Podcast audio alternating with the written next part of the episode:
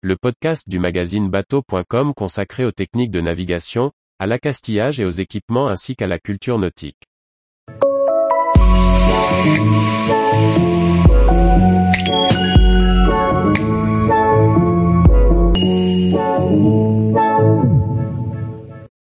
Société nautique de Marseille, visite d'un patrimoine de la plaisance. Par Maxime le Riche.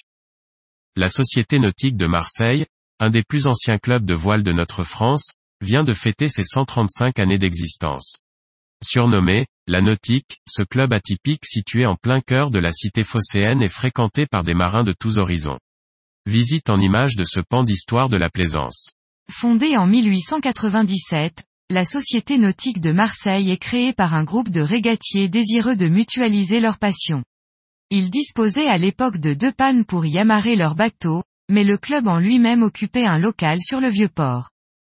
La décision de construire un pavillon flottant pour y loger le club est prise en 1898.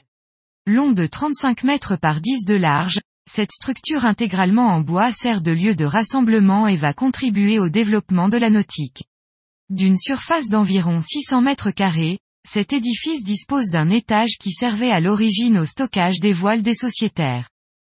Victime d'un incendie en 1957, le pavillon est restauré l'année suivante et reprend la place qu'il occupe toujours aujourd'hui, sur le quai de Rive-Neuve. Pour preuve de son attrait et de son caractère unique, le pavillon flottant est classé monument historique depuis 2007. Le pavillon flottant est aujourd'hui occupé par le secrétariat de la Société nautique, l'école de voile, un salon-bar et une salle de restaurant à l'étage qui est ouverte au public.